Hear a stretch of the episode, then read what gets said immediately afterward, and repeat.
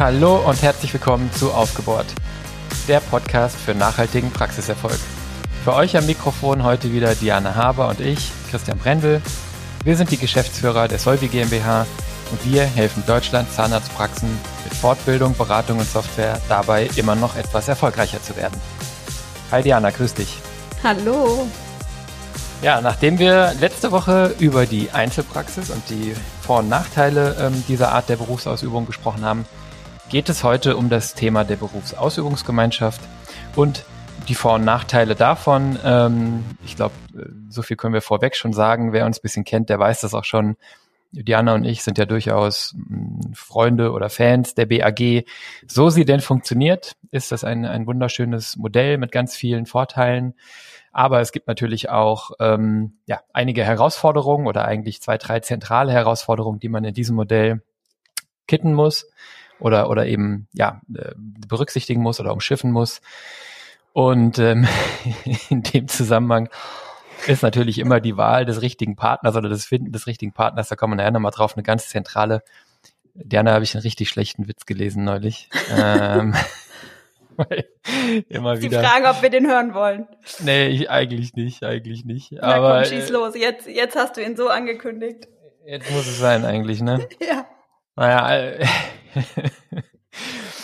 ja, also wir hören halt immer wieder von von äh, von euch, dass natürlich gerade auf dem flachen Land äh, schwierig ist, äh, die Partner für eine BAG zu finden. Und äh, da gab es einen schönen Comic äh, sagt, sagt die ZFA äh, zum, äh, zum Chef, äh, haben Sie es jetzt wirklich geschafft, äh, einen Partner zu finden, der hier in die BAG einsteigt? Wie ist Ihnen das denn gelungen? Ja, auf dem Plattenland bei uns hier.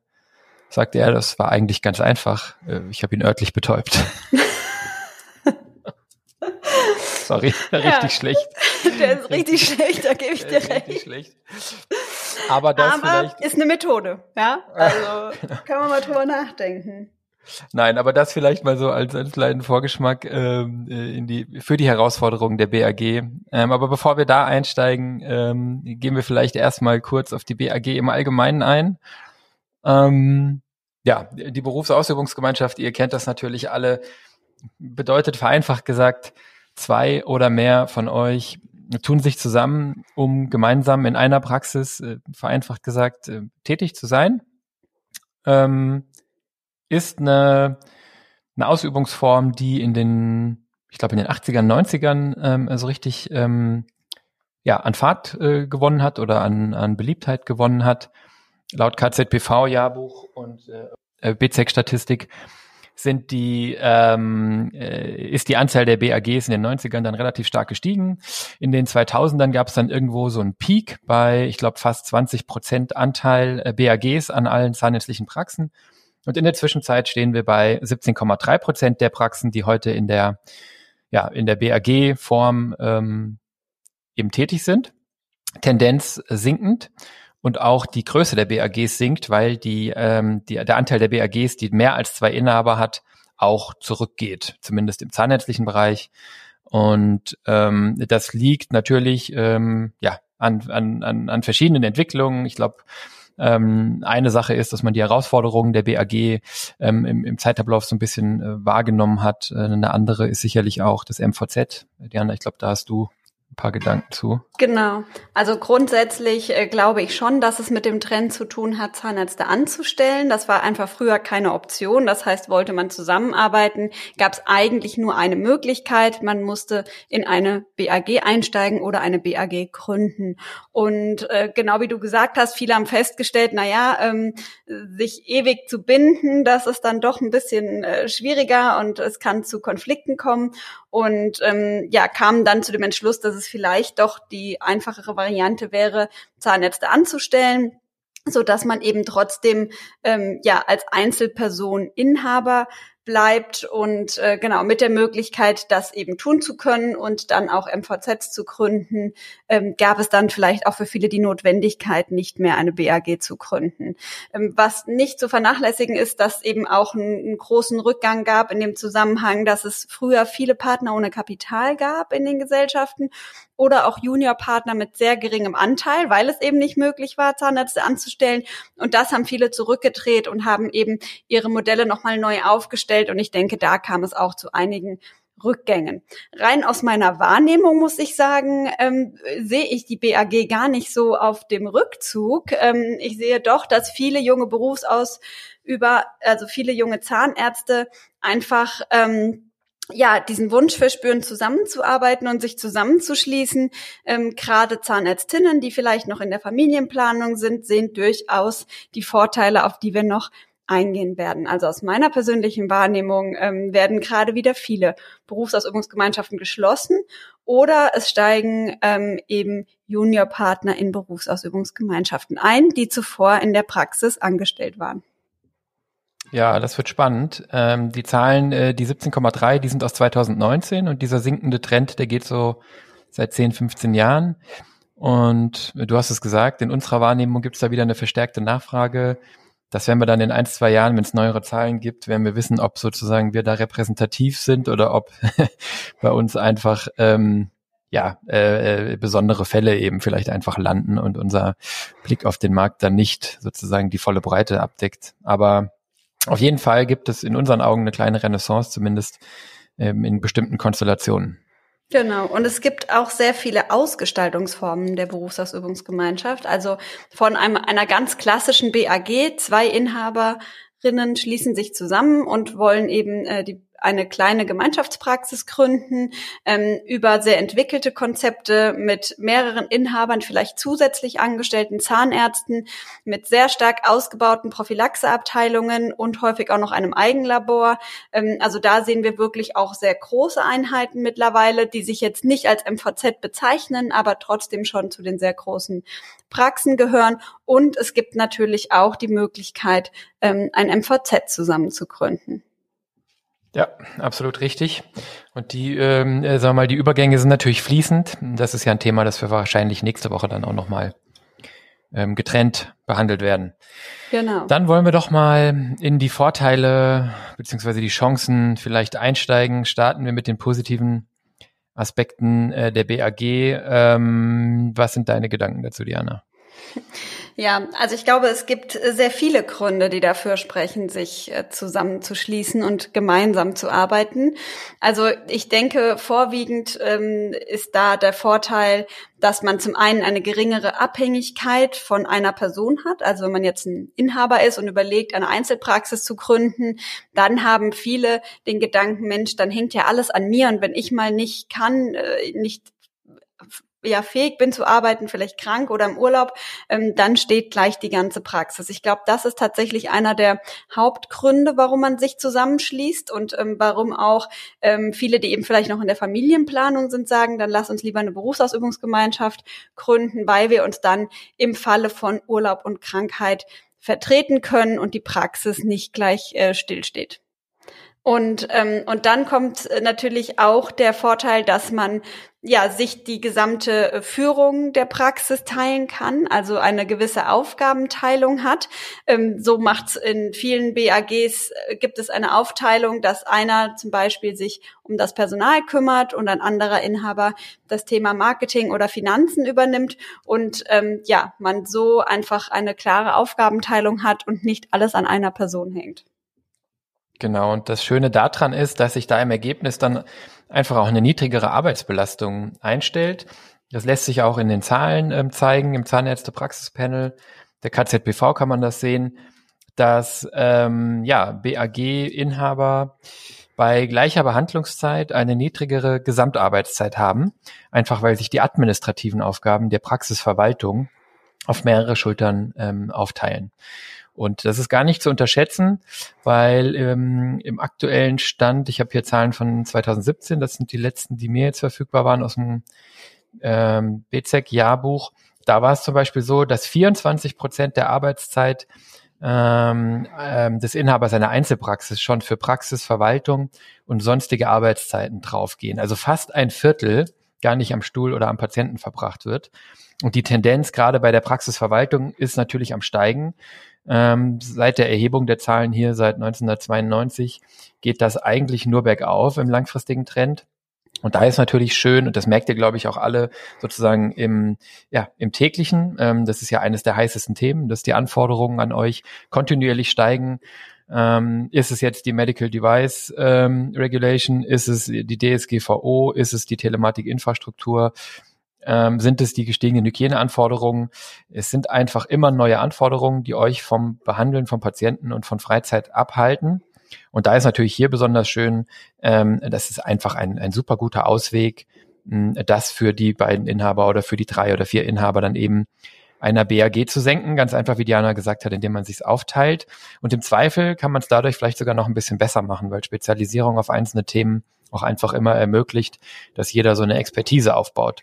Das genau. geht, glaube ich, auch zu Dianas Punkt von eben, dass wir bei BAGs häufig auch sehr entwickelte Praxen sehen, die ähm, einfach so in der Summe ihres Auftretens ein klares Auftreten haben, vielleicht ein gutes Branding haben, äh, eine klare Patientenansprache haben, die viele der Dinge, die man, äh, die wir auch propagieren, die man machen sollte, schon vielleicht tun, die ein Eigenlabor haben und eine Prophylaxeabteilung und und und, einfach weil mehrere Inhaber eine bessere Chance dazu haben, zu all diesen Dingen in der Praxisentwicklung zu kommen und das strukturiert zu machen. Während man als Einzelkämpfer natürlich oft, das, das kennt ihr auch alle, ja, äh, reagieren muss und gar nicht so in die Situation des Agierens kommen kann.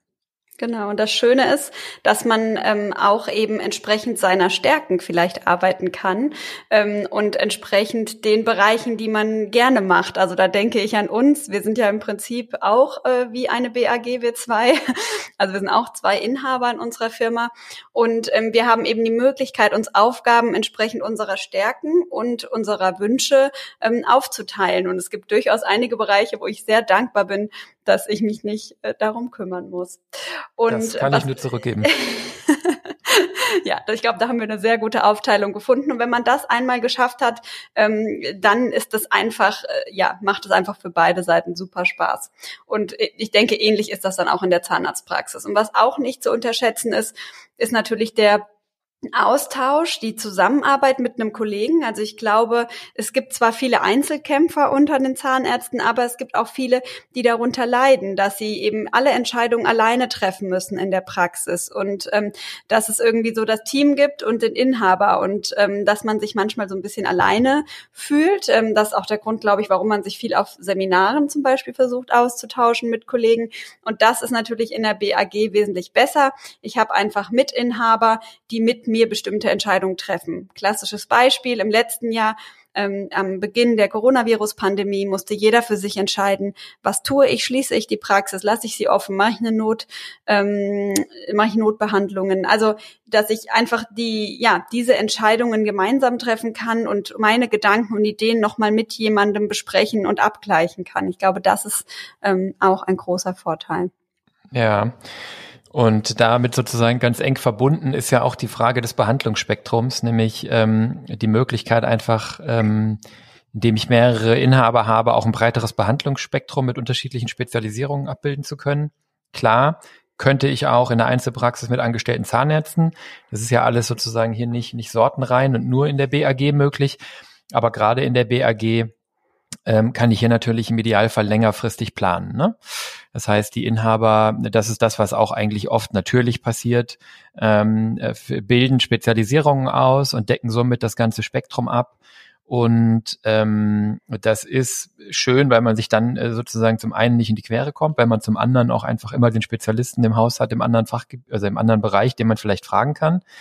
Und das ist auch aus Patientensicht sehr schön, ich erwische mich da auch immer dabei, wenn ich jetzt, egal ob ich zum Orthopäden muss ähm, oder jetzt neulich musste ich mal zum, äh, zum HNO, ähm, dass man als Patient schon gerne, ähm, wenn man ein konkretes Problem hat zumindest, ähm, auch eine Praxis aufsucht, die dieses konkrete Problem eben abdeckt. Ja, also beim, beim, beim Orthopäden habe ich zum Beispiel immer geschaut, dass es ein Sportmediziner ist, wenn ich da Probleme hatte ähm, beim Laufen. Und ähm, ja, das waren dann eben oft BAGs mit zwei, drei, vier Inhabern, wo der eine auf Sportmedizin äh, eben fokussiert war oder spezialisiert war und der andere auf andere Dinge. Und genauso funktioniert es natürlich wunderbar in der Zahnarztpraxis. Ähm, und das macht einfach am Ende des Tages viel Sinn, weil natürlich keiner, kein einzelner Inhaber ähm, Spezialisierung in, in vielen oder allen Dingen haben kann. Das äh, widerspricht sich ja. Spezialisierung kann man nur in wenigen Dingen haben. Genau. Und bei angestellten Zahnärzten habe ich halt immer das Risiko, dass sie wieder gehen. Das heißt, wenn ich meine Praxis auf deren Spezialisierung aufbaue, habe ich natürlich ein großes Risiko, ähm, dass ich diese Spezialisierung vielleicht irgendwann nicht mehr anbieten kann. Es sei denn, ich biete ähm, jungen angestellten Kollegen die Möglichkeit, vielleicht in die BAG einzusteigen, denn ähm, für viele ist das ein guter Einstieg in die ähm, Berufsausübung. Und ähm, ich denke immer gerade da, wo man ja unternehmerisch denkende, engagierte, junge, angestellte Zahnärzte hat, sollte man doch darüber nachdenken, ob man nicht eine Einstiegsoption ähm, anbieten kann, aus den genannten Gründen, weil ich dann eben ähm, vielleicht mein, mein Spektrum erweitern kann. Ja, das ist eigentlich auch schon einer der nächsten Vorteile der BAG, wenn man so will. Ne? Ähm eine BAG ist ja Ceteris Paribus äh, in der Regel größer als eine Einzelpraxis. Das heißt, wir haben hier natürlich ähm, eher mal die Möglichkeit, ähm, einen angestellten Zahnarzt, eine angestellte Zahnärztin, die sich besonders hervortut und bleiben möchte, im Zeitablauf auch zu einem Partner zu machen. Ja, also aus einer Zweier BAG eine Dreier BAG ähm, zu machen oder aus einer Dreier eine Vierer BAG. Das ist natürlich deutlich einfacher als in der Einzelpraxis. Und ähm, als Vorbild habe ich da immer so ein bisschen die Steuerberater und die Rechtsanwaltskanzleien, die ähm, zumindest die größeren da ähm, auch diesen Ansatz verfolgen, die ein viel flexibleres Modell und Verständnis davon haben, wem dieser Laden gehört. Die haben gar nicht dieses meine Kanzlei so stark ausgeprägt, sondern das ist eine Gruppe von Partnern ganz oft, die sich zusammenfindet und von den jungen Anwälten und jungen Steuerberaterinnen ähm, tun sich dann eben manche hervor und die werden zur Riege der Partner aufgenommen und die anderen, die in Ruhestand möchten, die scheiden hinten am Ende aus der Riege der Partner aus. Und ähm, das ist eigentlich auch ein sehr schönes Modell für die Zahnärzteschaft, das eben besonders in der BAG gut funktioniert, weil einfach ähm, ähm, ja meistens die Größe da ist, um solche Veränderungen zuzulassen und solche ähm, ähm, ja, Zeitabläufe auch, auch darzustellen. In der mhm. Einzelpraxis hat man doch öfter die Situation, dass der Inhaber dann rausgehen muss. Vielleicht wird der dann der Angestellte und der Angestellte, der ehemalige Angestellte wird zum Inhaber, aber das ist natürlich ein krasser Switch. Und ähm, ja, hier kann man das einfach eleganter ähm, im Zeitablauf einspielen. Genau, und, und das ist auch leichter für ähm, Berufsausübungsgemeinschaften, weil wenn ich schon auf mehrere Behandler ausgerichtet bin, ähm, ich bin eben schon eine BAG mit zwei oder drei Inhabern und zwei, drei angestellten Zahnärzten, dann ist es eigentlich auch leicht, einen der Angestellten noch zum Partner zu machen und alles andere kann man dann ja auch in der Gewinnverteilung entsprechend regeln. Also es muss ja gar nicht zum Nachteil von irgendjemand sein. De facto ist es aber einfach so, dass Partner und Inhaber von Praxen einfach wesentlich umsatzstärker sind. Ähm, das liegt natürlich in der Natur äh, der Sache. Also klar, wenn das meine Praxis ist, mein Unternehmen, dann gebe ich einfach doppelt Gas. Natürlich ist es auch ein bisschen die Frage des Alters und der Erfahrung, aber das sehen wir einfach sehr, sehr häufig und ähm, da sollte man definitiv intensiv drüber nachdenken, ob man nicht dann besser ähm, gemeinsam wächst und ähm, ja eben nicht dieses Problem des ständigen Wechsels hat. Ja, also ich ähm, erlebe auch immer wieder Praxen, die dann gerade in der BAG zum Beispiel weitere Standorte gründen und dann ähm, angestellte Zahnärzte in einen Standort setzen, wo ich sagen würde, das ist ein viel zu großes Risiko, ähm, eben diesen zweiten oder dritten Standort nur auf angestellten Zahnärzten aufzubauen, zumindest auf einem. Ähm, denn wenn die Person geht und sich niederlässt, ähm, dann steht erstmal diese Praxis ohne ähm, Zahnarzt da. Ähm, also auf jeden Fall sollte man das immer gut abwägen, insbesondere wenn man potenzielle Einsteiger hat. Und für die ähm, ja, angestellten Zahnärzte in den Praxen oder für die äh, jungen Kollegen ist der Einstieg in die BAG einfach auch sinnvoll, ähm, weil ich eben ja schon in eine Struktur einsteige, wo schon vieles da ist, wo ich nicht ähm, alleine kämpfen muss, wo sich schon viele Gedanken gemacht wurden und wo ich vielleicht schon vorher angestellt sein konnte und schon ähm, ja für die für die Philosophie und für das Konzept der Praxis brenne und einfach schon ähm, Lust habe, mit diesen Menschen zusammenzuarbeiten. Und äh, genau, dann kommt ja auch noch das Thema der Investitionsvolumen. Das ist ja meines Erachtens auch äh, deutlich niedriger. Genau, das heißt, ich habe da, das hast du eben schon gesagt, ich steige in etwas ein, was schon vorhanden ist. Und natürlich ist in einer BAG äh, mit zwei Partnern oder mit drei Partnern nicht alles doppelt oder dreifach vorhanden. Und das führt einfach dazu, dass im Investitionsvolumina für eine BAG auch geringer sind pro Partner natürlich betrachtet, ja. Das heißt, wenn ich eine Einzelpraxis neu gründe oder kaufe, dann habe ich im Schnitt 150 bis 200.000 Euro mehr Investitionen, als wenn ich eine BAG neu gründe oder eine BAG übernehme beziehungsweise dort eintrete. Das sind auch Zahlen der Bundeszahnärztekammer und ähm, die entwickeln sich auch seit Jahren sehr stabil. Das ist auch intuitiv logisch. Ich kaufe eben einen Anteil an etwas Größerem, aber mein Anteil ist einfach weniger teuer, ähm, weil natürlich ganz, ganz viele Sachen in der BAG geteilt werden. Und diese 150 bis 200.000 Euro, die ich da beim Staat, äh, vom Staat weg weniger investieren muss als, als ähm, Mitinhaber, das sind natürlich äh, schon gute Beträge, die ich später nicht tilgen muss, auf die ich fortlaufend keine Zinsen zahlen muss und ähm, die mich auch nicht belasten. Also viele von euch haben ja doch auch Respekt vor den Investitionssummen und vor ähm, den Schulden, die man da aufnimmt. Das einfach in der BAG angenehm, weil das ähm, natürlich immer noch da ist, aber in niedrigerem Umfang. Mhm. Genau. Und, ähm, und da sehen wir einfach, dass es für einen Übernehmer sowieso eigentlich in der Regel eine gute Option ist. Aber eben auch ähm, für die Abgeber aus den eben genannten Gründen. Ähm, viele haben dann Angst, dass sie ähm, ja sich vielleicht schlechter stellen und sagen, naja, wenn ich jetzt einen angestellten Zahnarzt habe, dann äh, profitiere ich von der Person mehr und sie partizipiert nicht an meinem Gewinn. Aber ich glaube eben, das, was ich gerade eben schon gesagt habe, es ist ein Rechenbeispiel. Also man muss einfach sich zusammensetzen und gucken, gibt es eine Möglichkeit, wo es für beide Seiten Sinn macht ähm, und dann eben auch die Gewinnverteilung, auf die wir nochmal ähm, eingehen, anschauen und, ähm, und dann kommt es eben am Ende ja darauf an, wie viel Gewinn bleibt ähm, denn pro Partner übrig. Und ähm, wir sehen, dass in ähm, Berufsausübungsgemeinschaften wesentlich höhere Rentabilitäten auch ähm, zu sehen sind ähm, und dass da, wo eben weniger Inhaber sind und mehr angestellte Zahnärzte, die Rentabilitäten wesentlich äh, schlechter sind. Da gibt's immer das schöne Beispiel. Ich habe vielleicht ähm, eine Einzelpraxis mit zwei angestellten Zahnärzten und ich habe eine ähm, BAG mit drei Inhabern. Dann hat äh, habe ich jeweils drei Behandler, ähm, aber in der ähm, Einzelpraxis mit den zwei angestellten Zahnärzten habe ich eben zwei Behandler in den Personalkosten. Das heißt, ich habe eine wesentlich niedrigere Rentabilität, aber der Gewinn ist mir alleine. Und wenn ich diese zwei jetzt zum Beispiel zum Partner mache, habe ich eben drei ähm, Behandler immer noch, aber ich habe drei Inhaber, von denen keiner in den Kosten steckt. Ich habe dafür eine höhere Rentabilität und ich habe unten auch einen höheren Gewinn, den ich dann eben durch drei Partner teilen muss. Und da sehen wir, es kommt einfach darauf an, wie ich es ausgestalte. Möglicherweise hat es ähm, für mich überhaupt keine Auswirkungen. Ich muss natürlich mich dann ähm, mit diesen ähm, zwei neuen oder dem einen neuen Inhaber abstimmen und es hat auch ein paar Nachteile, auf die wir sicherlich noch kommen, aber es ist ähm, ein Aspekt, über den man mal nachdenken sollte. Genau. So, ähm, dann gibt's natürlich, du hast gerade schon angesprochen, Christian, oder vorhin, ähm, es gibt natürlich noch weitere Vorteile, insbesondere in den Themen Ressourcenauslastung und ähm, natürlich auch Schichtplanung zum Beispiel. Also ich kann die Räumlichkeiten, die ich habe, mit mehreren Behandlern, also jetzt mal egal ob Angestellte oder Inhaber, natürlich wesentlich besser auslasten durch eine entsprechende Schichtplanung und längere Öffnungszeiten und habe so die Möglichkeiten, einfach die Fixkosten, die da sind, auf mehrere Köpfe zu verteilen. Genau. Im Prinzip mache ich es ja so bei einer BAG, dass ich im Idealfall oder bei einer größeren Praxis sagen wir mal, dass ich im Idealfall jetzt nicht ähm, alle parallel arbeiten und ich dann für jeden BAG äh, äh, und jeden angestellten Zahnarzt irgendwie nochmal die entsprechende Anzahl an Zimmern habe, sondern ich arbeite ja ein Stück weit auch sequenziell. Das heißt, äh, der eine macht morgens bis mittags, der andere mittags bis nachmittags. Es gibt Praxen, die decken mittlerweile auch die Samstage ab. Und das Schöne an dem Modell ist, zum einen ist es ganz toll für die Patienten, weil man sehr frühe Termine kriegen kann, sehr späte Termine kriegen kann. Das sind eigentlich die Termine, die viele Patienten haben wollen.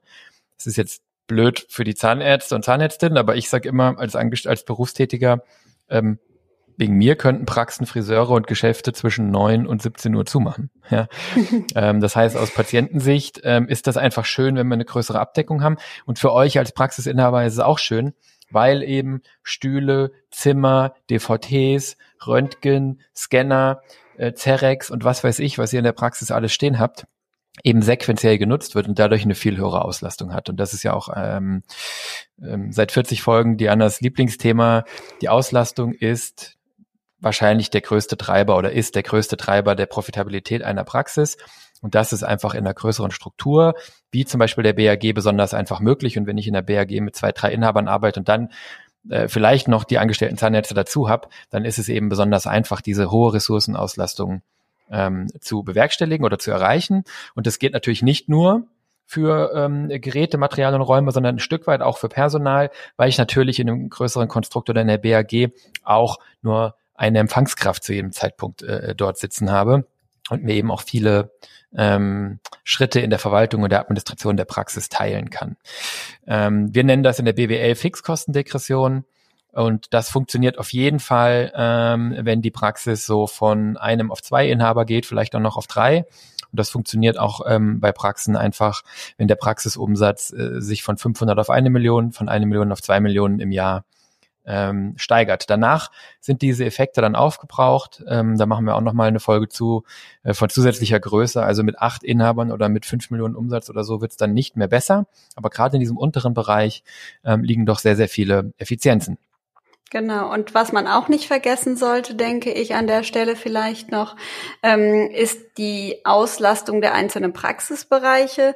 Ähm, also gerade zum Beispiel im Bereich der Prophylaxe sehen wir, dass es in der Einzelpraxis schwierig ist, ähm, vielleicht auch eine ganze Person ähm, auszulasten für den Bereich. Und dann führt es häufig dazu, dass man Mitarbeiter hat, die alles machen, also die zum Beispiel in der Assistenz und in der Prophylaxe eingestellt sind, ähm, was natürlich erstmal okay ist, aber ähm, betriebswirtschaftlich nicht besonders sinnvoll.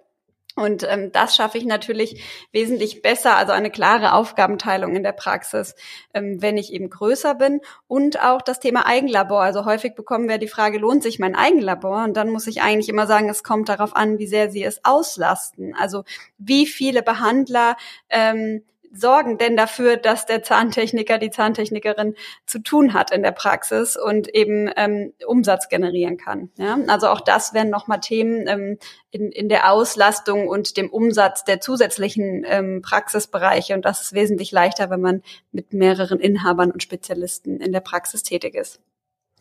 Ja, und unterm Strich, alles zusammengenommen, führt es dann dazu, dass BAGs in der Regel einfach eine höhere Rentabilität und einen höheren äh, Gewinn erwirtschaften. Ähm, ich bin ja immer der Zahlenmensch und quantifiziere das dann gerne. Wir sehen einfach, dass eine BAG vier bis sechs Prozent im Schnitt rentabler ist als eine Einzelpraxis. Das hört sich erstmal gar nicht so furchtbar viel an, vier bis sechs Prozent.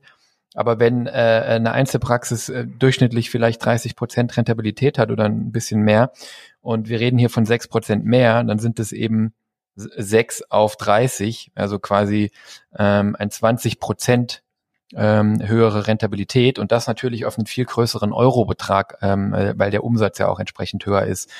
Und diese Rentabilitätsgewinne, die kommen eben genau aus den Punkten, die wir eben gesagt haben. Das heißt, von jedem Euro, den die BAG verdient, bleibt einfach mehr übrig unterm Strich als in der Einzelpraxis. Und das liegt eben primär an der Auslastung, an der Fixkostendegression und an diesen Themen, die wir eben aufgeführt haben. Und ähm, wenn wir so richtig, richtig profitable Praxen sehen, so absolute Star-Praxen äh, mit Rentabilitäten von so Traumzahlen, Diana 60, 65 Prozent und so. Mhm. Ja. Ähm, das sind absolute Seltenheitsfälle, aber dann sind das auch eigentlich immer äh, BAGs. Genau, und das ist natürlich schon schön. Ne? Also wenn man sich mal überlegt, es würden äh, 60 Prozent des Umsatzes als Gewinn übrig bleiben, dann heißt das schon, dass man unheimlich wirtschaftlich ähm, unterwegs ist und ähm, eben eine gute ähm, Rentabilität hat. Allerdings kommt es natürlich auch auf den Gewinn an, der hinten übrig bleibt. Ähm, das ist ja immer das Thema, dass man Rentabilität und Gewinn unbedingt immer gemeinsam betrachten sollte. Und äh, hast du vielleicht auch Zahlen, ähm, wie hoch denn jetzt der Gewinn der Jahresüberschuss pro Partner in der Gemeinschaftspraxis ist? Genau, also sozusagen weg von den Prozenten hin zu den Euros ist es so, dass auch der Jahresüberschuss pro Inhaber in der BAG natürlich höher ist, auf Vollzeit betrachtet, weil eben die Rentabilität höher ist. Ähm, sieht es da so aus, der Bundesschnitt liegt bei 165.000 Euro Überschuss pro Inhaber über alle Praxen betrachtet.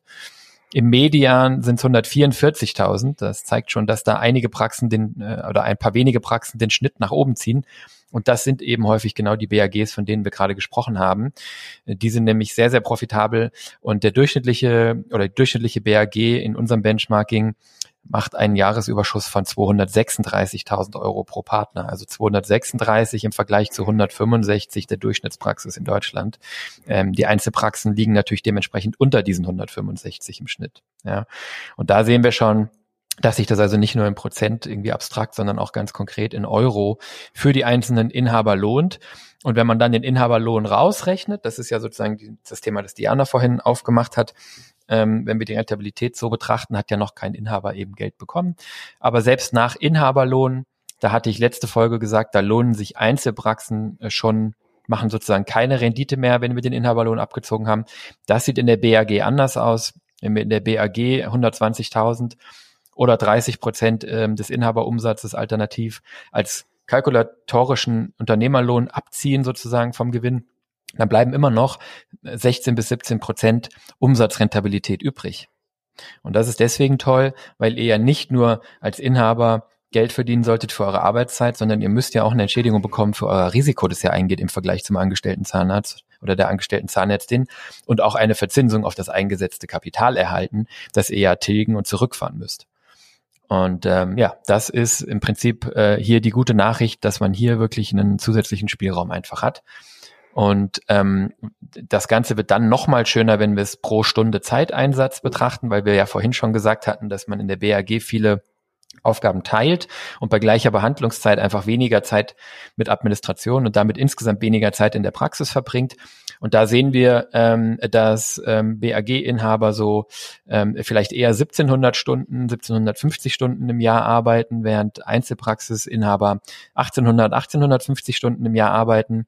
Und wenn ihr jetzt sozusagen von eben noch im Kopf habt, dass die BAG-Inhaber 60, 70, 80.000 mehr Jahresüberschuss haben in Euro, und das Ganze bei 100 Stunden, die sie auch noch weniger arbeiten, jetzt so komplett im Schnitt betrachtet, dann bedeutet das einfach einen höheren Jahresüberschuss pro Einsatz oder pro Zeiteinsatz oder pro Stunde eurer Arbeitszeit in der BAG. Und das können dann so Werte von 135 Euro pro Inhaberstunde plus sein in der BAG. In der Einzelpraxis ist es im Schnitt dann eher so unter 100 Euro, vielleicht 85 oder so um die 100.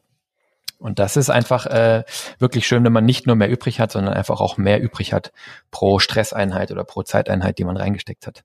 Das waren jetzt aber eine ganze Latte an Vorteilen, da haben wir jetzt viel Zeit mit verbracht. Also da wird es wirklich klar geworden, warum wir das Modell toll finden. Jetzt kommen wir mal zu den Nachteilen und Risiken. Ne? Genau, ich glaube, und da sind wir eigentlich schon wahrscheinlich mit einem Punkt äh, ganz schnell dabei, nämlich um all diese Vorteile nutzen zu können, muss ich den richtigen Partner finden. Und ich glaube, das ist die größte Herausforderung bei der Gründung einer BAG. Und ähm, ja, da muss man einfach jemand finden, mit dem man langfristig zusammenarbeiten möchte, also ähnlich äh, wie in der Ehe. Man muss einfach einen Menschen finden, mit dem es passt und mit dem man eben auch menschlich zusammenpasst, dieselben Ideen und Visionen hat, dieselbe, ähm, dieselben Ideen im Sinne von ähm, Unternehmensführung, Mitarbeiterführung, ähm, Behandlungskonzepte und so weiter und so fort. Und ich glaube, da ähm, ist der Knackpunkt, äh, wenn es um den Erfolg der BAG geht. Ja, das ist der Elefant im Raum. Ähm, am Ende des Tages ist das natürlich so. Ähm, wir wundern uns immer ein bisschen, dass dann ähm, wenig Zeit menschlich verbracht wird, um zu gucken, äh, ist das der richtige Partner. Es wird oft sehr schnell über Verträge, Kaufpreise ähm, und, und die finanziellen Dinge geredet und das auch sehr lange und, und mit den Anwälten und Steuerberatern irgendwelche Konzepte aufgesetzt, um Steuern zu sparen und den perfekten Vertrag zu haben. Am Ende muss man sich aber vertragen. Dafür sind Verträge eigentlich da, dass man sich verträgt. Ähm, und ähm, dass die dann oft das Papier nicht wert sind, auf dem sie stehen vor Gericht, beziehungsweise dass keine Seite Spaß hat, wenn man das vor Gericht dann auskämpft, das ist eh klar. Das heißt, hier wäre wirklich unser Appell, das echt ein bisschen mehr so zu betrachten wie eine Ehe. Ja, so blöd sich diese Analogie anhört. Ähm, und das bedeutet eben auch, ähm, das habe ich an anderer Stelle schon mal gesagt, dass man sich vielleicht auch Zeit lassen muss, dass man sich vielleicht auch viel Zeit lassen muss, dass man vielleicht auch als Einzelpraxis startet ähm, und mit dem Ziel, einen Partner aufzunehmen und mit dem sozusagen ähm, mit dem Konzept dazu.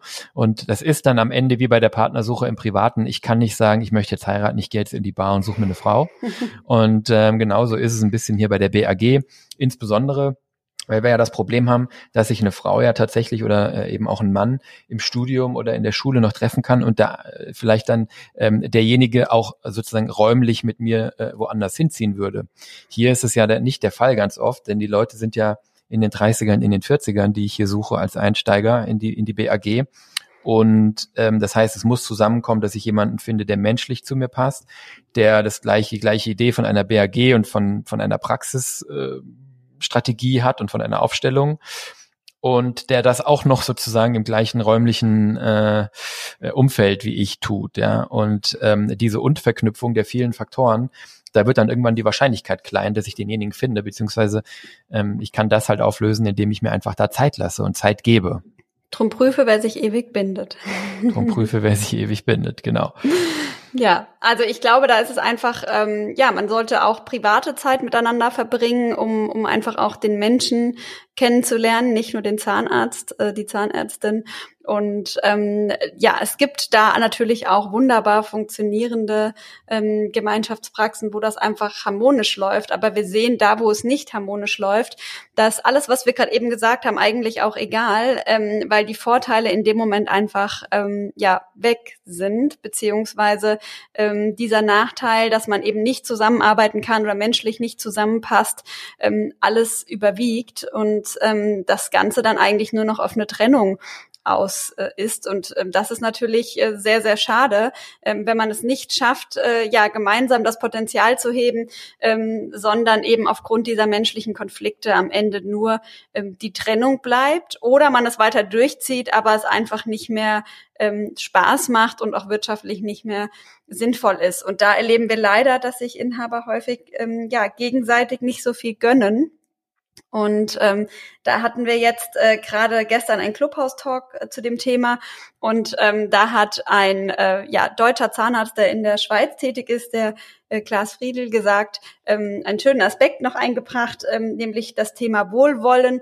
Und äh, das fand ich einen schönen Gedanken. Ähm, ich glaube, unabhängig davon, dass man menschlich zusammenpassen muss, äh, braucht es einfach von beiden Seiten oder von den Parteien, die eben äh, zusammen in der BAG sind, ein gewisses Wohlwollen und eine Großzügigkeit dem anderen gegenüber, ähm, dass man eben ja vielleicht auch mal ein Auge zudrückt ähm, und ähm, ja nicht immer nur auf den eigenen Vorteil aus ist. Wir selbst, Christian, ähm, kennen das auch und ähm, gerade in der Familie ist das natürlich äh, einfacher, weil man sich vertraut, weil man sich äh, gönnt, in der Regel zumindest ähm, und dann vielleicht auch äh, ja Situationen wie zum Beispiel eine Elternzeit wesentlich besser miteinander ähm, geregelt bekommt. Wobei wir auch da sehen, dass es ähm, auch in Familienpraxen teilweise nicht der Fall ist, ähm, weil eben genau dieses, dieses, dieser Aspekt des Wohlwollens leider häufig fehlt. Ja, aber das Schöne ist, wir haben es ja eben dargestellt, es geht in der BAG gar nicht drum, wie groß mein Stück ist und das des anderen, weil der Kuchen wird größer. Ja, das ist eigentlich das Geile, entschuldigt meine Wortwahl. ähm, diese mehr Rentabilität und das mehr an Überschuss äh, sozusagen pro Kopf betrachtet so signifikant ist, dass man sich, und das ist genau der Punkt, eben nicht bis auf das letzte Prozent oder drum streiten muss, wer kriegt hier was. Es geht doch eigentlich darum, dass es irgendwie fair ist und vor allen Dingen im Zeitablauf und langfristig betrachtet fair ist. Und dann können beide Seiten viel mehr Spaß dran haben. Man muss es, glaube ich, hier wirklich viel weniger, als es oft der Fall ist, ähm, als ein Verteilungskampf, wo beide an einer, an der anderen Seite des, des Taues ziehen, betrachten. Das ist kein Zero-Sum-Game, wo wir nur, wo es nur darum geht, den Gewinn irgendwie aufzuteilen, sondern wir können ihn zusammen hier so einfach ähm, steigern, dass es eigentlich hier ähm, nicht auf das letzte Prozentpunkt äh, ankommen darf. Und da hilft es definitiv, wenn, wenn, wenn wenig Missgunst vorhanden ist und viel Wohlwollen und viel Großzügigkeit. Das hört sich jetzt so platt und soft an, aber es ist einfach wirklich so. Ja, es gehört dazu. Und das sehen wir auch, dass diese Praxen am erfolgreichsten sind, die das eben leben und schaffen und ähm, die eben auch im Vorfeld ähm, sich damit beschäftigt haben, ob sie zusammenpassen. Und da sieht man eben das zum Beispiel, die Anstellung von einem Zahnarzt, der sich dann aber ähm, ja in der Praxis gut einfindet und menschlich zu den Inhabern passt, ein gutes Einstiegsmodell sein kann und dass man so geeignete Partner finden kann für die Berufsausübungsgemeinschaft. Und ähm, da wird ja häufig, gerade wenn man eine Einzelpraxis hat, ähm, das Thema des, der, der Benachteiligung steuerlich äh, in den Raum geworfen, dass man sagt, naja, es macht keinen Sinn, jemand in die Praxis einsteigen zu lassen. Das ist richtig. Aber hier sollte man eben prüfen, ob nicht weitere Aspekte einfach ähm, ja da äh, größere Vorteile bringen als jetzt der, dieser steuerliche ähm, Nachteil. Und ich glaube, es geht einfach darum, dass man sich viel Zeit damit nimmt, zu, ähm, herauszufinden, ob man zusammenpasst, ähm, um sich abzustimmen und vor allen Dingen in den Themen, ähm, was sind meine Werte, ähm, wie, wie stelle ich mir grundsätzlich meine Praxis vor, nach welchen ähm, Wertevorstellungen möchte ich auch die Praxis führen und meine Mitarbeiter führen. Ähm, und ich glaube, wenn man sich in diesen Themen einig ist, dann kriegt man auf jeden Fall das Thema Finanzen ähm, auch hin. Und äh, da geht es dann eigentlich nur noch um eine faire Gewinnverteilung. Genau. Diese Gewinnverteilung, ähm, äh, die, die muss man natürlich finden. Ich glaube, dann äh, sind wir eigentlich wahrscheinlich mit den Nachteilen auch schon durch. Ähm, und ähm, äh, um vielleicht nochmal ein bisschen diesen Punkt aufzulösen, diese Streitigkeit, wie verteilen wir denn das, was am Ende übrig ist? Und ähm, selbst wenn ich sage, es ist in der BAG mehr, als es in den Einzelpraxen, als es bei zwei Einzelpraxen der Fall wäre, ihr müsst euch nicht streiten, dann ist es am Ende des Tages natürlich trotzdem immer so. Spätestens wenn es ums Geld geht, hört die Freundschaft auf, sagt der Volksmund.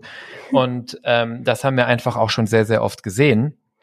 Selbst wenn sich tolle Partner gefunden haben, selbst wenn man das gleiche Konzept hatte, selbst wenn man sich die Aufgaben geteilt hat, selbst wenn man irgendwie ähm, alles gut geregelt hatte, man läuft dann los, man hat ein Jahr oder zwei die Praxis, jeder nimmt sich so seine Privatentnahmen, erstmal sieht alles gut aus und dann kommen die Tilgungen oder es kommen Investitionen oder es kommt irgendein Rückschlag und auf einmal fehlt Geld und dann guckt man in die Kapitalkonten und in die Entnahmeansprüche und dann sieht man, der eine hat zu viel entnommen, der andere hat zu wenig entnommen und dann geht die Diskussion los. Und deswegen ähm, finden wir es bei der BAG einfach ganz, ganz essentiell, wenn man den richtigen Partner hat, das muss alles gegeben sein und ein gutes Praxiskonzept hat, dass man mit dem Aspekt der Gewinnverteilung, und da wird komischerweise gar nicht so viel drüber geredet, wie es eigentlich sollte, aber dass man mit dem Aspekt der Gewinnverteilung eben sehr, sehr viel Zeit im Vorfeld schon verbringt. Das ist, ich sag mal, das hört sich bisschen doof an, aber das ist ein bisschen wie Ehevertrag. Ähm, man hat da gar keine Lust drauf, man ist verliebt und will zum Standesamt und alles ist toll.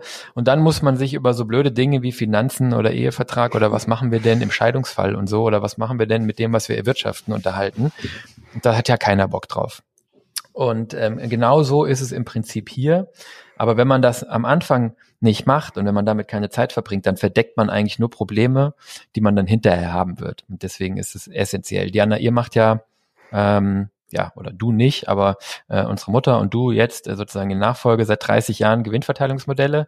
Äh, Erzähl mal ein bisschen nach, was es da nicht, ankommt. Doch, ich schon, ja, aber nicht seit 30 Jahren. Du nicht seit 30 Erst Jahren, seit nee. 10, genau. ja, ähm, genau. Und, und da sehen wir tatsächlich genau den Aspekt, den du gerade geschildert hast. Wir haben häufig Praxen, die zu uns kommen, wo das Kind schon in den Brunnen gefallen ist, die gerne ähm, über das Thema Gewinnverteilung sprechen wollen. Das ist natürlich sehr schwierig, ähm, wenn es schon Verträge gibt, die schon sehr lange gelebt werden. Vielleicht noch ein Aspekt im Vorfeld. Ähm, viele versuchen das zu umgehen, indem sie eine Praxisgemeinschaft gründen und sagen, naja, das ist doch ganz einfach, wir teilen uns einfach die Kosten und jeder hat seine Einnahmen. Das klingt erstmal ganz simpel hat aber zwei Probleme aus meiner Sicht.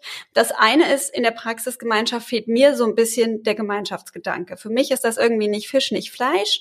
Also ich habe nicht so ähm, meine Einzelpraxis, die ich einfach nur nach vorne bringen muss. Ich habe aber auch nicht dieses Gemeinschaftsgefühl, sondern es ist einfach so eine Mischform aus, ich will nicht so richtig zusammen und auch nicht so richtig getrennt. Also das ist so, wie wenn man einfach 20 Jahre verlobt ist irgendwo. Ja. Und das Zweite ist, dass ich da ähm, eine große Schwierigkeit habe, meine Buchhaltung immer so transparent zu sehen, ähm, weil es häufig zwei Einnahmen und eine Kostenbuchhaltung gibt. Ja, Praxissteuerung. Praxissteuerung genau. ist viel, viel schwieriger, ne? Ist viel schwieriger. Ähm, das hört sich jetzt erstmal so, ja, Buchhaltung ist schwieriger, ist ja erstmal so, naja, gut, okay, egal, das macht ja der Steuerberater. Aber das ähm, ähm, verhindert einfach, dass ich einen klaren Blick jederzeit äh, auf, auf die Finanzen meines Teils, meiner Praxis habe. Ähm, und, und das ist blöd als Unternehmer, weil man, genau. weil man genau. dann einfach äh, schlechte Entscheidungen treffen kann. Und, und ich glaube, an den Punkt, wo man sagt, ich möchte mit der Person nicht, ich möchte eben nicht heiraten, also ich möchte keine Gemeinschaftspraxis gründen, ähm, wenn es nicht andere Gründe hat, es gibt vielleicht andere Gründe, die dafür sprechen, ähm, dann sollte ich doch vielleicht lieber eine Einzelpraxis haben und mir jemand anstellen. Ja? So Aber wenn ich eine WG. Ne? Genau, genau. Wenn ich aber gemeinsam tätig bin, dann habe ich auch die Möglichkeit, ähm, eine Gewinnverteilung zu finden. Also da, das ist ähm, meines Erachtens kann kein Grund sein, eine Praxisgemeinschaft zu gründen. Ich kann auch mit einer BAG eine Gewinnverteilung finden, die alle Aspekte für mich berücksichtigt und die individuell auf meine Praxis ähm, zugeschnitten ist. Und ähm, das muss dann eben ganz sauber im Gemeinschaftsvertrag ähm, hinterlegt sein, am besten auch mit Rechenbeispielen. Nicht selten erleben wir, dass uns jemand ähm, ja ja, erläutert, wie die Gewinnverteilung in der Praxis ist, uns dann den Vertrag schickt. Wir sagen, oh, im Vertrag steht es aber ganz anders. Ähm, und dann sagen, wir hätten gern mal die Gewinnverteilung vom letzten Jahr aus dem Steuerbüro und diese dann zugesendet bekommen und eine dritte Variante ähm, vorfinden. Also häufig ist das, was im Vertrag steht, gar nicht das, was gelebt wird, geschweige denn das, was kalkuliert wird. Und dann kommt sie häufig noch sehr spät. Also ich erhalte sie erst im Folgejahr, so ich dann auch eigentlich keine Transparenz habe.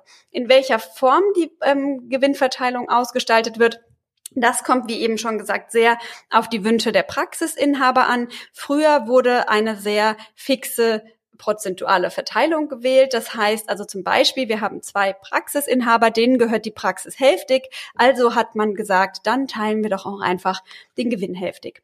Ähm, das sind, äh, ist eine Gewinnverteilungsart, die auch immer noch vorkommt. Das ist in Einzelfällen auch in Ordnung, also zum Beispiel in ähm, Gemeinschaftspraxen innerhalb ähm, der Familie. Ja, also wenn man jetzt eben die Nachfolge antritt, ähm, zum Beispiel habe ich jetzt ähm, wieder Gründer, ähm, die eben die Nachfolge ihrer Eltern antreten gemeinsam. Und ähm, da war einfach der Gedanke, wir wollen, dass uns die Praxis gemeinsam gehört und dass wir auch gemeinsam die Gewinne haben. Das heißt, in dem Fall ziehen alle Partner natürlich stark an einem Strang. Jeder ist am Gesamterfolg der Praxis interessiert. Ähm, auf der anderen Seite habe ich äh, zwei Aspekte, die nicht berücksichtigt sind. Das eine ist der Leistungsanreiz ähm, fehlt ein bisschen, also mein eigener Leistungsanreiz, weil ich kriege ja sowieso die Hälfte. Und es ist ähm, nicht berücksichtigt, ähm, dass ich vielleicht auch ähm, in der ähm, in bestimmten Lebenssituationen vielleicht ähm, gar nicht in der Praxis tätig sein kann. Also zum Beispiel, wenn ich mich entscheide, ähm, Nachwuchs zu bekommen, dann kann es sein, dass ich ausfalle und ähm, ja, dann kann es natürlich nicht sein, dass ich dann noch die Hälfte bekomme und ähm, mein Praxispartner, meine Praxispartnerin am Ende die Leidtragenden sind. Dasselbe Problem habe ich ein bisschen mit der leistungsabhängigen prozentualen Gewinnverteilung. Die wurde so ein bisschen als Nachfolger dann etabliert, wo man gesagt hat, na ja, wenn ähm, fix nicht fair ist, dann machen wir es doch einfach leistungsabhängig und sagen, jeder kriegt das, was er erwirtschaftet hat. Also wenn ich 70 Prozent der Umsätze mache, kriege ich auch 70 Prozent vom Gewinn. Das klingt doch im ersten ähm, Augenblick erstmal fair, ähm, dass jeder so viel bekommt, wie er eben erwirtschaftet hat. Aber auch hier haben wir ähm, ja große Nachteile, auch wenn wir einen großen Leistungsanreiz haben.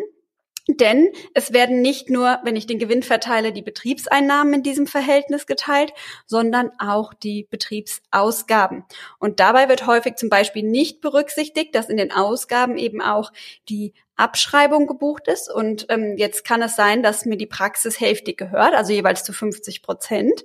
Ähm, ich aber 70 Prozent der Leistung erbringe. In dem Fall würde ich also 70 Prozent der Gewinne bekommen, würde aber auch 70 Prozent der Betriebsausgaben ähm, tätigen oder äh, bezahlen am Ende des Tages. Und ähm, wenn ich aber die Praxis veräußere, kann ich nur 50 Prozent der Praxis verkaufen, weil mir nur 50 Prozent gehört. Das heißt, hier muss also eigentlich berücksichtigt werden, wie die Kapitalbeteiligung ist, also das Verhältnis der Kapitalbeteiligung. Und ähm, dann muss bei bestimmten Betriebsausgaben geguckt werden, dass eben Investitionen zusammengetragen werden, dass jeder die Abschreibung gleichermaßen erhält. Ähm, und da, das ist jetzt nur ein Beispiel dafür, wo es eben unfair werden kann.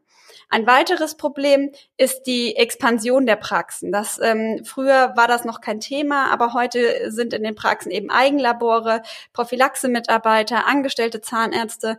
Und da kann es nicht sein, dass man einfach sagt, es hängt nur von der eigenen Leistung ab, weil wenn man gemeinsam jemand anstellt ähm, und dessen Einnahmen ähm, gemeinsam hat, dann muss man eben auch ähm, ja gemeinsam den Erfolg davon tragen. Das heißt, hier muss man sich einfach differenzierter unterhalten. Ähm, wie wollen wir eigentlich mit diesen Themen umgehen und auch wie wollen wir mit dem Thema umgehen, wenn jemand ausfällt? Ähm, ich hatte mal eine Praxis, die eben zum Beispiel so eine prozentuale Gewinnverteilung hatte nach Leistung und ein Praxispartner ist ausgefallen, in dem Fall ähm, der Seniorpartner, gesundheitsbedingt. Und ähm, die Juniorpartnerin hatte das Problem, dass sie zwar 100 Prozent, weil sie 100 Prozent der Umsätze erbracht hat, der Gewinne bekommt. Sie hat aber alleine nicht geschafft, die Kosten zu stemmen, hatte also Verluste ähm, und hatte das Problem, dass sie eigentlich noch Darlehen zu tilgen hatte. Ähm, während die Senior, der Seniorpartner ähm, dann vielleicht eine entsprechende ähm, Versicherung gehabt hätte. Ja, also wir sehen, man braucht eine differenzierte Verteilung von Einnahmen und von Ausgaben. Und da geht man einfach jede Position durch und überlegt sich, wie wäre es richtig, diese Position zu verteilen, eben nach Kapital, nach Leistung, nach Arbeitszeit. Auch sehr beliebt ähm, unter ähm, jungen Inhabern, die vielleicht auch noch die Familienzeit vor sich haben und sagen, ich kann vielleicht nicht behandeln, kann aber vielleicht in der Behandlung tätig sein. Ähm, und da muss man einfach verschiedene Schlüssel bilden und dann eine ganz individuelle und differenzierte Gewinnverteilung erstellen. Das ist überhaupt nicht schwer. Und dann ähm, als Vertragsanhang quasi mit einer Musterberechnung anhängen. Und dann hat jeder Transparenz darüber, wie die Gewinnverteilung erstellt wird. Und gibt es Änderungswünsche, zum Beispiel durch einen angestellten Zahnarzt, kann ich genau diesen einen Fall besprechen. Und das ist schwierig, wenn ich so pauschale Gewinnverteilungen habe. Was dann noch wichtig ist, dass eben jeder immer die Gewinnverteilung vorliegen hat ähm, und zwar monatlich ähm, sauber sieht, was habe ich, äh, was habe ich noch zu entnehmen, was ist mein Gewinnanspruch. Und noch wichtiger eine Liquiditätsrechnung pro Partner, also dass man nicht nur sieht, ähm, was wäre mein Gewinn, sondern ähm, was ist mein Entnahmeanspruch, was habe ich schon entnommen und was darf ich noch entnehmen. Und wenn das beiden Parteien vorliegt, dann sehen wir einfach, dass in den Praxen zumindest das Thema Finanzen kein Konfliktpotenzial mehr birgt. Prima. ja, Jetzt ist genau. es natürlich so, ähm, dass wir gesagt haben, es gibt viele Vorteile und diesen einen Nachteil vielleicht zusammenfassend nochmal ganz, ganz knapp. Ähm, es ist ein schönes Modell. Wir können zusammenarbeiten. Wir können Last auf viele Schultern verteilen. Wir können zusammen erfolgreicher sein. Wir können zusammen Risiken besser abfedern. Wir müssen eben nur zusammen bleiben und äh, Spaß haben beim Zusammensein. Diana hat vorhin gesagt, drum prüfe, wer sich ewig bindet. Ich glaube, es gibt eine Grundsatzentscheidung. Ähm, es geht darum, bin ich ein Einzelkämpfer oder bin ich ein Teamplayer? Ähm, wenn ich Einzelkämpfer bin, äh, wenn ihr in euch reinhört, dann wisst ihr das. Dann macht es sowieso keinen Sinn. Es bringt auch nichts, den perfekten zweiten Einzelkämpfer zu finden, den man richtig klasse findet. Ja, dann kämpfen trotzdem beide alleine. Und dann eine Praxisgemeinschaft zu machen. ja, genau. Ähm, aber wenn ihr ein Teamplayer seid ähm, oder wenn ihr glaubt, dass ihr seid und ähm, wenn ihr auf diese, auf diese Risikoteilung und den Aspekt des Austausches und der Zusammenarbeit steht, dann würden wir wirklich sagen, ja, schaut euch die BAG an. Wir finden es ein ganz tolles Modell. Wir finden, dass sie zu Recht, äh, zu Unrecht, uh, zu Unrecht im Rückgang ist. Ähm, die Herausforderungen sind, glaube ich, klar geworden. Wenn ihr eine BAG habt und damit noch erfolgreicher und effizienter werden wollt, oder wenn ihr mit dem Gedanken spielt, eine BAG zu gründen oder in eine einzusteigen, und auf jeden Fall, wenn ihr das Thema Gewinnverteilung ähm, habt, entweder aktuell als Problem, aber viel besser noch schon weit, weit vorher, nämlich im Vorfeld, hm, dann meldet euch gerne. Ähm, wir helfen euch dabei. Wir machen das seit vielen, vielen, vielen Jahren. Und ich glaube, die Diana hat sehr schön klar gemacht, warum es gerade bei der Gewinnverteilung ganz, ganz wichtig ist, dass man nicht einen ähm, ja, einen, einen vorgefertigten Vertrag aus der Schublade zieht und da vielleicht noch so ein paar Anpassungen macht. Ähm, ich will da keinem auf den Fuß treten, aber die Erfahrung zeigt, dass Steuerberater doch sehr die steuerlichen Komponenten im Blick haben, dass Rechtsanwälte sehr die juristischen Komponenten im Blick haben und wir sind der festen Überzeugung, dass es da noch jemanden braucht, der die lebenspraktischen und individuellen Aspekte von den Menschen dahinter im Blick hat. Und wenn man sowas im Vorfeld sich zusammen gut überlegt, wenn man es dann modelliert und auch so ein bisschen spielt, was passiert denn, wenn das so läuft, wie wir uns das vorstellen und wenn du dann Kinder kriegst und dann so, aber auch mal durchspielt, was passiert denn, wenn was passiert, was wir uns nicht so vorgestellt haben, wenn ich schwer krank werde oder doch ich Kinder kriege, obwohl ich es eigentlich gar nicht vorhatte. Ähm, auch dann muss ja so eine Gewinnverteilung standhalten, also nicht nur, wenn es so läuft wie geplant. Wenn man das einfach mal ähm, sich zusammen überlegt, ähm, da können wir, glaube ich, sehr, sehr gut helfen. Da haben wir einfach alle Modelle, die so Sinn machen, schon mal gesehen und finden dann auch immer wieder das nächste Individuelle für euch. Und wir können dann auch helfen, das einmal durchzumodellieren in diesen ganzen Eventualitäten. Und am Ende müssen sich beide oder alle drei oder wie viel auch immer ihr seid, wohlfühlen mit dem Ergebnis und zwar in allen ähm, erdenklichen Variationen. So, wenn ihr daran Interesse habt oder da Hilfe braucht, dann meldet euch gerne, schreibt uns an info@solvi.de oder geht auf unsere Website solvi.de ähm, oben auf Beratung. Ähm, ich packe den Link auch hier in die Show Notes. Da könnt ihr euch direkt einen Termin bei Diana klicken, unverbindlich und kostenlos. Und die kann euch so ein bisschen äh, da schon mal helfen mit ihrem Team in der Einordnung und dann können wir schauen, ob wir euch da weiter helfen können und sollten. Ansonsten freuen wir uns, wenn euch der Podcast gefallen hat. Abonniert ihn gerne im Podcast Player eurer Wahl. Erzählt unbedingt allen Kolleginnen und Kollegen davon, dass es den Podcast gibt und wo sie ihn hören können. Das klappt momentan sehr, sehr gut. Wir haben unheimlich viele Zuhörer, wir kriegen unheimlich viele Zuschriften und das macht uns richtig, richtig Spaß und richtig Bock, noch mehr Folgen zu machen und euch mit, ähm, ja, mit, mit Content zu versorgen. Und ähm, ja, ansonsten Worüber wir uns auch immer sehr freuen, ist eine 5-Sterne-Bewertung in Apple Podcasts. Ähm, dann sehen wir natürlich auch nochmal, ähm, ähm, ja, dass es wirklich ähm, gut ankommt.